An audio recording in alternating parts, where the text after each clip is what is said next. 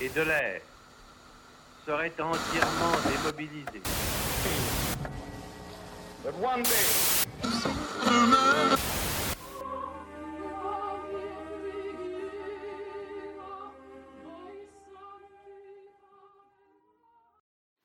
Bonjour à tous et à toutes et bienvenue dans Radio Histoire, l'émission qui vous fait écouter l'histoire sous un angle radiophonique.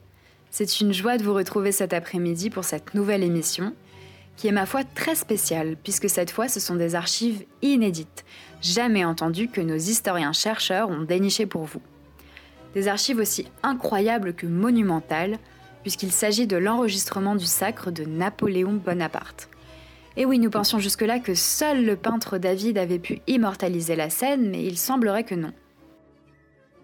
Je le rappelle, Napoléon, un personnage grandiose qui a marqué l'histoire de France comme nous le savons tous, c'est le 2 décembre 1804, par un froid glacial semblable à notre mois de décembre actuel, je dirais, sous la nef de Notre-Dame que Napoléon va être sacré empereur des Français. Il est alors déjà empereur depuis plus de sept mois, suite à un décret du Sénat et un référendum populaire. Mais cette cérémonie du sacre qu'il tient à organiser marque une cassure avec le sacre des rois de France. Car en effet, le peuple l'a nommé empereur, mais Napoléon veut montrer à toute l'Europe son pouvoir en reconstituant à son profit l'empire de Charlemagne. Il est ainsi sacré à Paris en présence du pape, le pape Pie VII, chose qui n'était pas arrivée en France depuis Louis VII, en 1131. C'est donc une cérémonie et une mise en scène haute en couleur qui a marqué l'histoire et la légende de Napoléon que vous allez écouter dans un instant. Alors à vos écouteurs, on plonge dans l'histoire.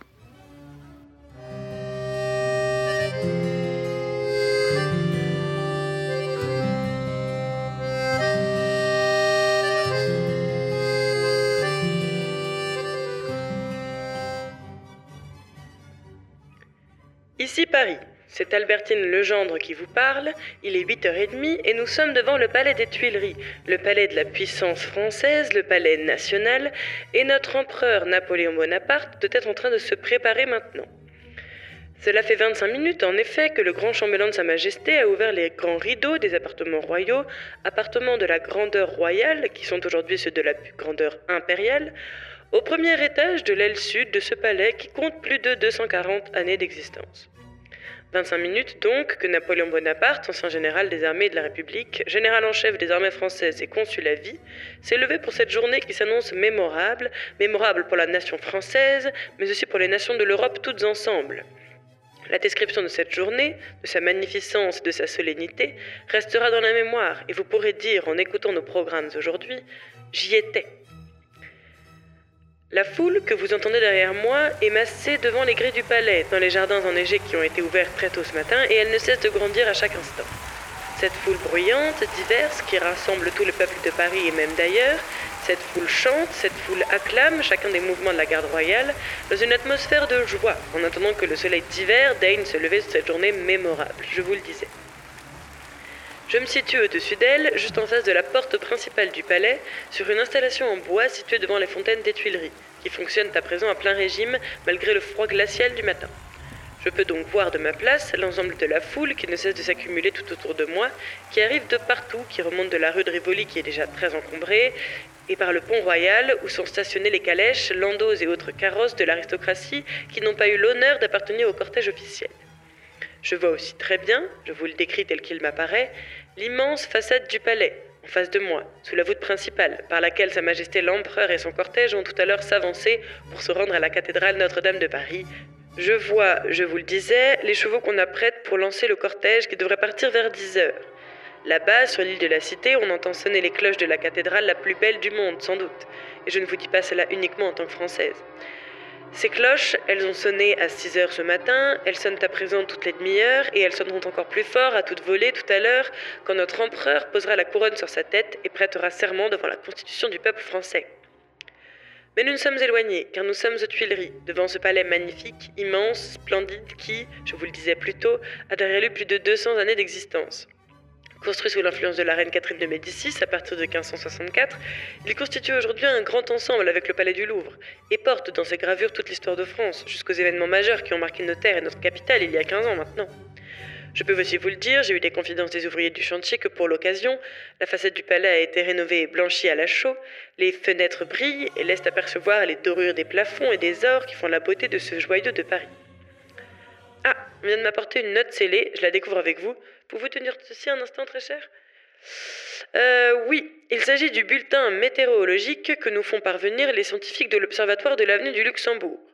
Je vous lis tel qu'il me parvient. Prévision météorologique pour le midi 11 frimaire de l'an 13 du calendrier révolutionnaire.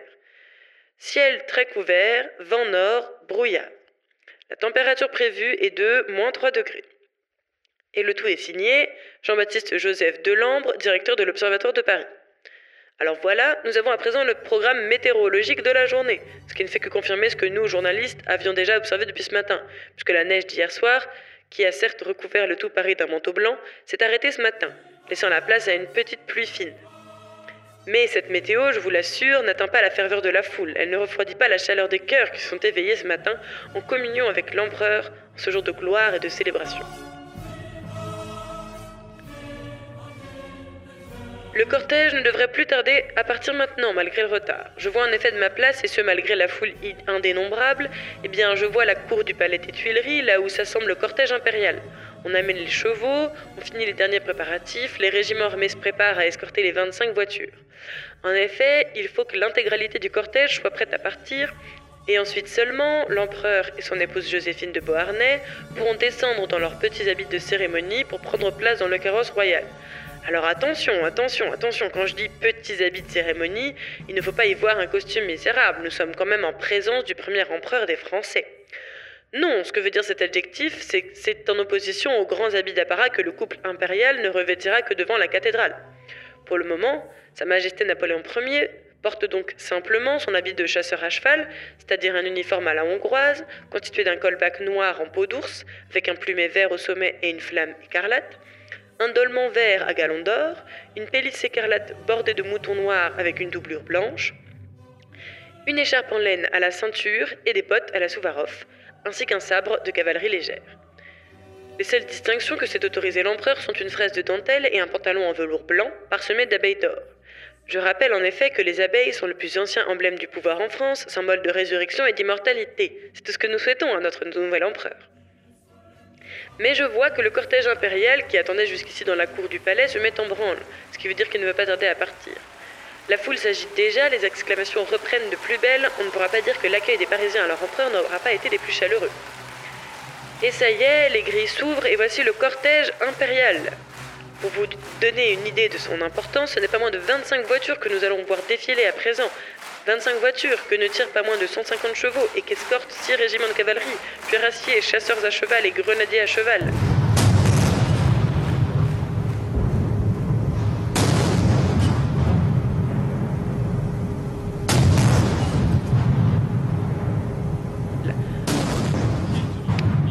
Les canons des Tuileries viennent de saluer le passage sous la voûte du premier homme du premier régiment qui escorte le cortège. Ils seront deux à se succéder en tête du cortège impérial. Ce sont des cuirassés, il me semble. Oui, c'est cela. Ils s'avancent au petit trot sur leurs chevaux baies et gris, portant leur uniforme d'apparat, un uniforme proche de celui revêtu par l'empereur lui-même. S'avancent ensuite deux chevaux l'un derrière l'autre. Il s'agit du maréchal d'Empire Joseph Murat, précédé de son écuyer en costume impérial.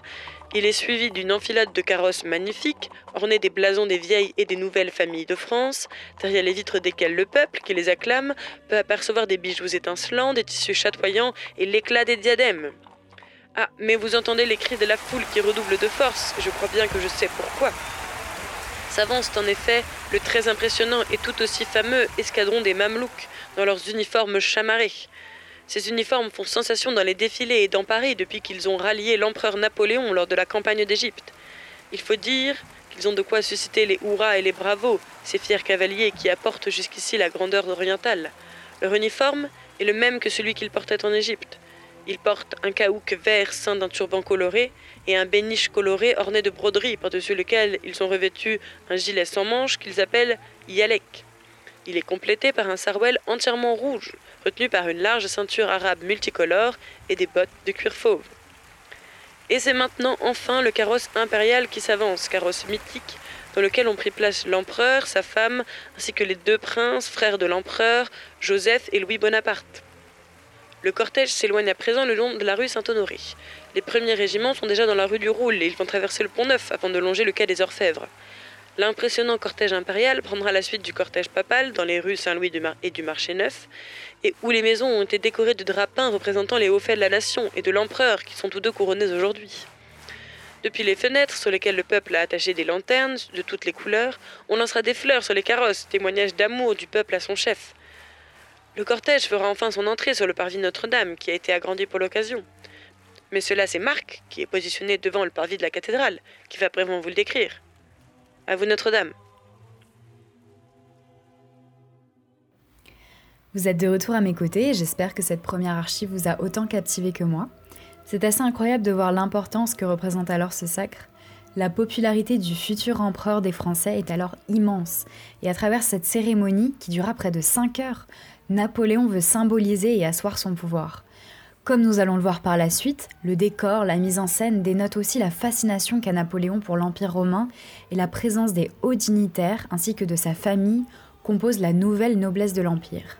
Le prochain extrait est donc celui de l'arrivée de ceux-ci.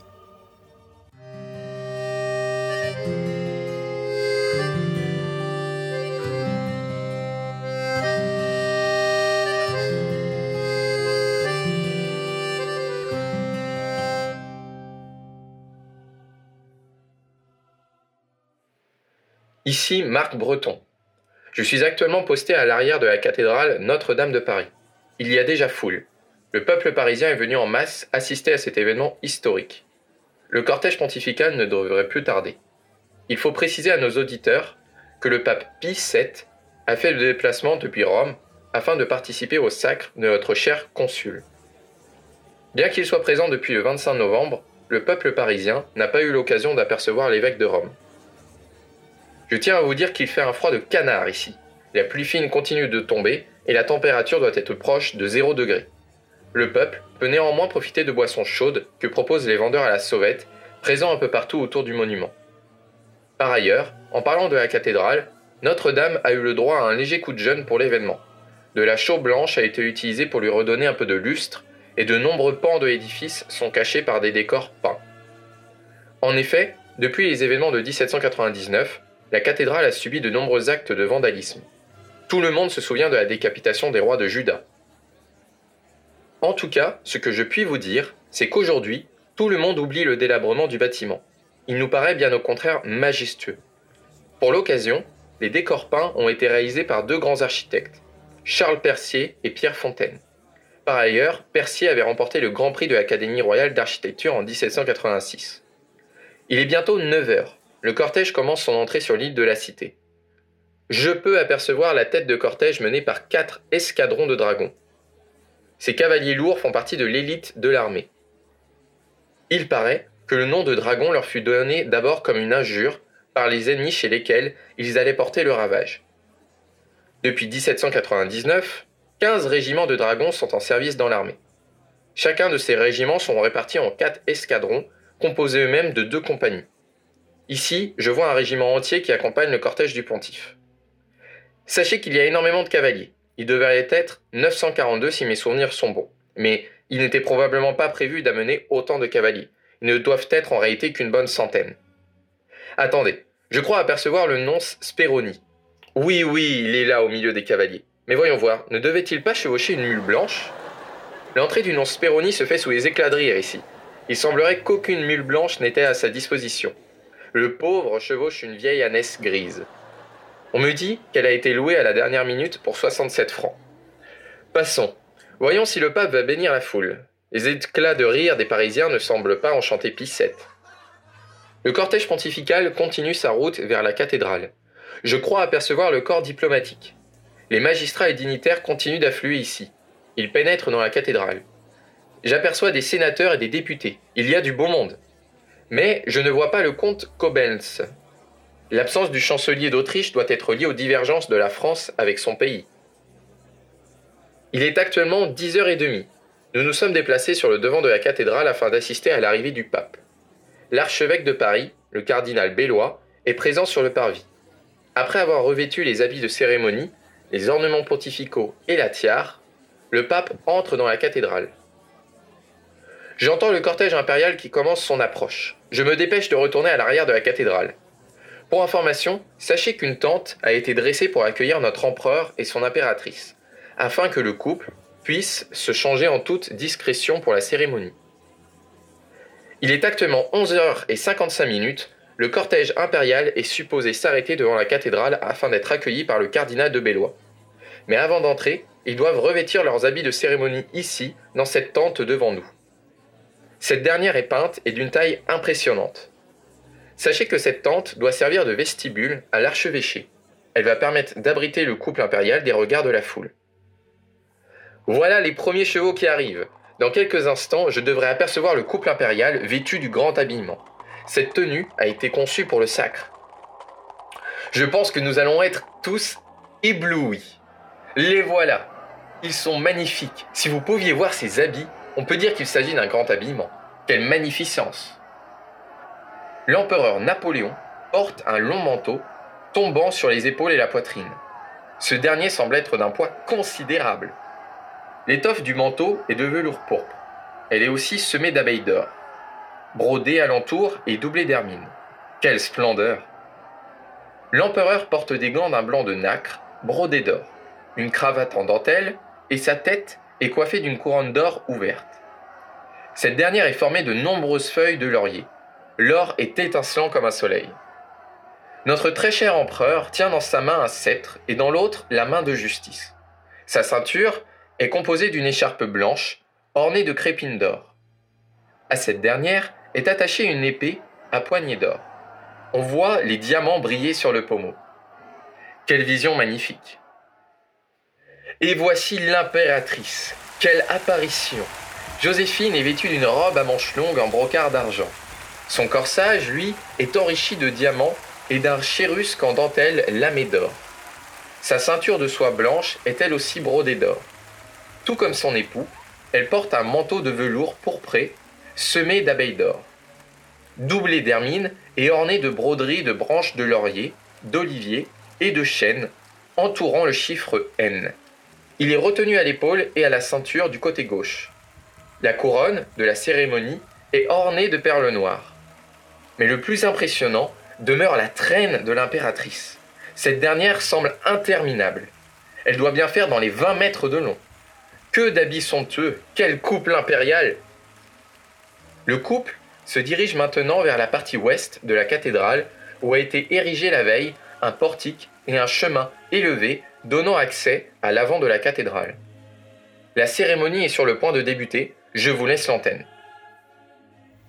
Nous allons maintenant passer au couronnement en lui-même, un moment historique qui a su rentrer dans la légende lorsque Bonaparte se couronne lui-même empereur des Français sous le nom de Napoléon Ier. Il sacre ensuite son épouse Joséphine. Le pape est alors réduit au rôle peu flatteur de spectateur, une rupture significative avec l'Ancien Régime.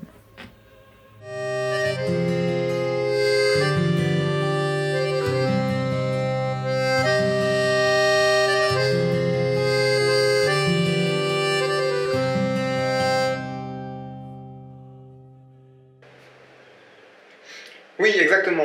Ici Martin Bigiot. Je vous parle depuis la cathédrale Notre-Dame de Paris, à l'intérieur de laquelle Napoléon Bonaparte et Joséphine de Beauharnais sont en train de rentrer. Il est actuellement midi 45 et je ne sais pas si vous parvenez à distinguer la musique derrière moi, mais il s'agit de la marche du sacre composée par Le Sueur, le compositeur préféré de Napoléon. Il y a précisément plus de 400 instrumentistes et choristes dans cette cathédrale. Avec une prouesse que nous pourrions qualifier de divine, Le Sueur dirige seul les deux orchestres et les quatre chœurs.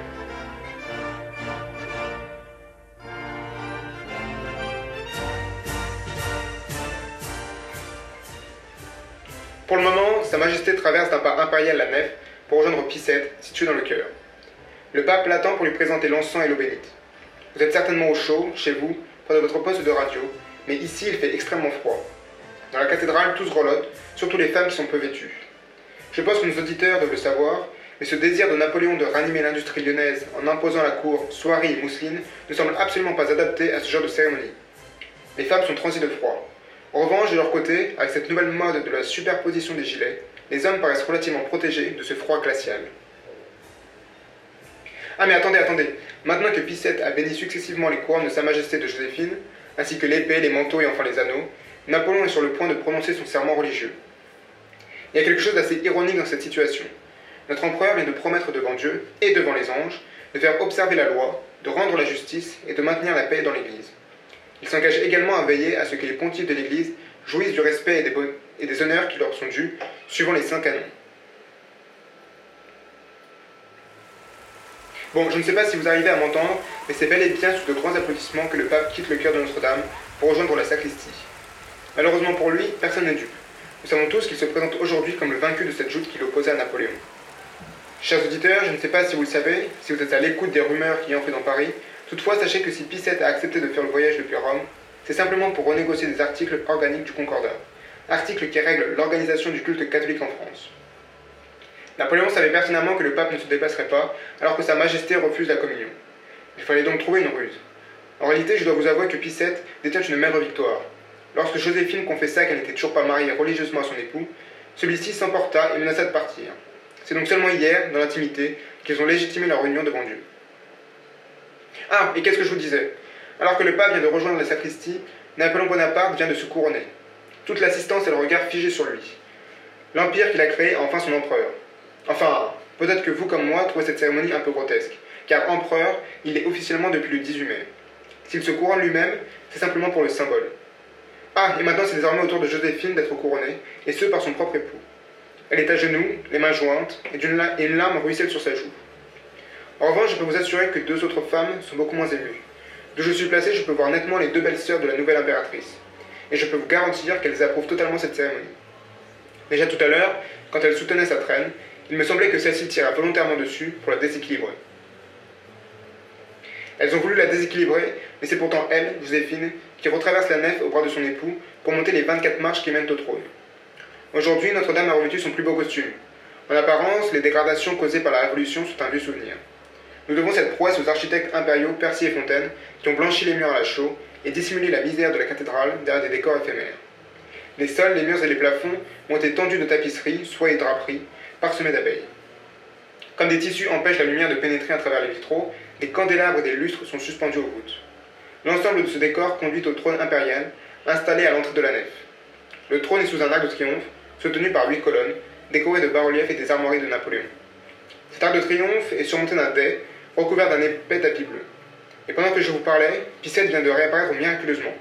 Il est maintenant installé aux côtés de l'empereur et prononce la prière In hoc imperi solio. Sancti apostolis Petrus et Paulus, de quorum potestate et autoritate confidimus, ipse intercedant pro nobis ad Dominum. Chers auditeurs, je ne sais pas si depuis vos demeures vous distinguez clairement les acclamations qui retentissent dans la cathédrale, mais ce sont bel et bien les 15 000 invités qui hurlent Vive l'empereur. Alors que la foule exprime ses sentiments impériaux, Napoléon et Joséphine ont offert à Picette deux cierges incrustés de 13 pièces d'or, deux pains d'or et d'argent et un vase de messe. Désormais, il ne reste plus que le serment constitutionnel de Napoléon et la cérémonie du sacre sera terminée.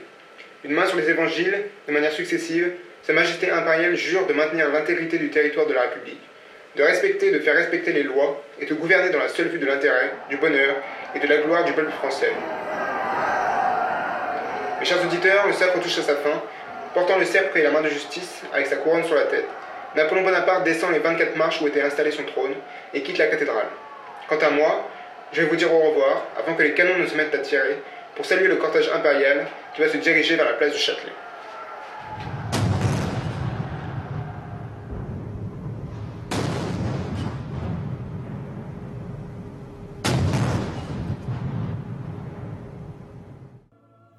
C'est sur cette dernière archive que se termine notre émission d'aujourd'hui. Une émission particulière, je vous le rappelle, car ce sont des archives inédites qu'on a pu vous proposer ce soir. Nous remercions donc Lina de nous avoir confié ces précieux documents qui témoignent vraiment de l'ambition qu'avait Bonaparte de s'imposer non plus comme roi mais comme empereur d'Occident à la tête du Grand Empire. Comme il l'a d'ailleurs confié ce jour-là, je n'ai pas succédé à Louis XVI mais à Charlemagne. Je vous remercie d'avoir été à l'écoute, on se retrouve la semaine prochaine pour une nouvelle découverte. Un indice, il est venu, il a vu, il a vaincu. Allez, bonne fin de week-end à tous et à toutes, et à dimanche prochain